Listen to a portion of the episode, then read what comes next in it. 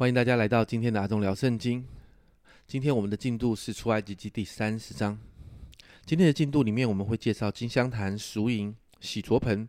圣膏油的制作、圣香的制作。那我们就一个一个来看。首先呢是金香坛，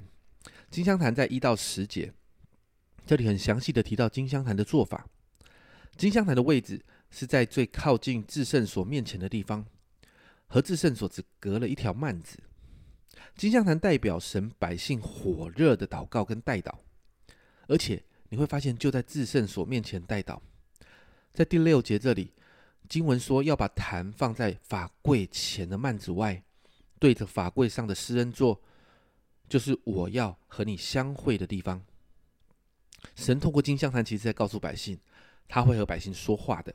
神期待透过祷告与我们有更深的互动。当金香坛的上面的香点着的时候，香的烟就缓缓的上升，如同赞美之泉有一首诗歌这样说：“愿我的祷告如香，升到你面前。”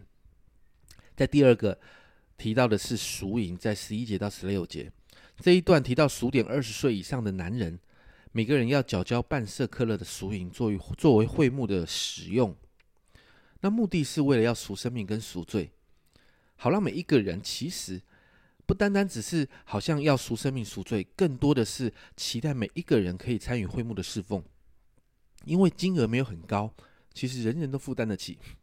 这个规定其实教育意义大于实质的意义。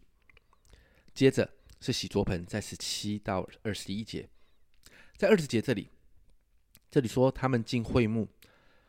或是就近坛前公子耶和华献火祭的时候。必须用水洗濯，面的死亡。如果我们是祭司，就代表着我们必须要注意，在洗濯盆清理自己是所有服饰当中很重要而且必须完成的动作。因为洗濯盆在铜祭坛跟圣所之间，祭司在铜祭坛上面献祭的时候。你可能要宰牛宰羊，身上弄的全部都是血迹斑斑，然后很脏的时候，要进到那个至圣所面前持续的服侍的时候，就必须在洗濯盆先把自己洗干净，要洗手洗脚。圣经上说，免得他们死亡。因此，洗濯盆的服饰是代表神话语的服饰。当人在同祭坛处理罪的问题的时候，那洗濯盆就是。持续的洁净，也就是说，人在同祭坛把罪这个东西处理完，人就在神的面前。其实我们是洁净了，但怎么持续的洁净，靠的就是洗桌盆。所以，神的话语在我们的生命中的服饰，会帮助我们达到每一天的洁净。就好像诗篇一百一十九篇第九节这里说：“少年人用什么洁净他的行为呢？就是要遵行你的话。神的话是我们得洁净最好的媒介。”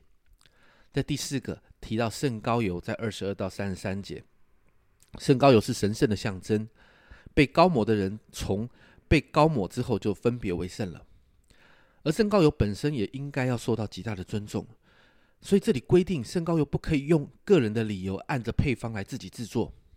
也不可以把圣膏油抹在其他人身上，不然当事者是要被处死的，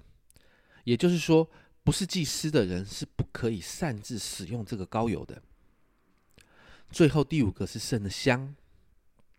圣的香呢，在圣经的里面常常代表的是圣徒的祷告，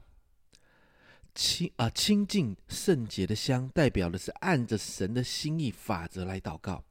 在这个经文三十四到三十八节里面有看到“祷细”两个字哦，“祷细”代表祷告必须要周全，要仔细。那这个经文里面也看到归耶和华哈，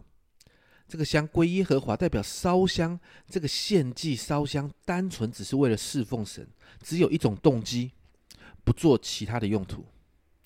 在这段经文里面，今天介绍了这么多这么多的东西哦，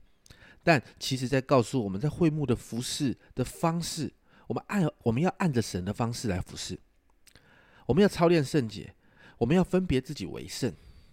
然后在这一段经文里面，专注在祷告和代祷的服饰里面，我们也看见，其实祷告的服饰是最靠近神的同在的，也就是在靠近约柜的那个地方。祷告的服饰其实是最靠近神同在的服饰。所以今天我们要有一个操练哦，我要鼓励每一个听阿忠聊圣经的朋友、家人们，操练每一天，每一天你一定要学习分别为圣一段时间，来到神的面前祷告。你的祷告可以赞美，你可以献上感恩，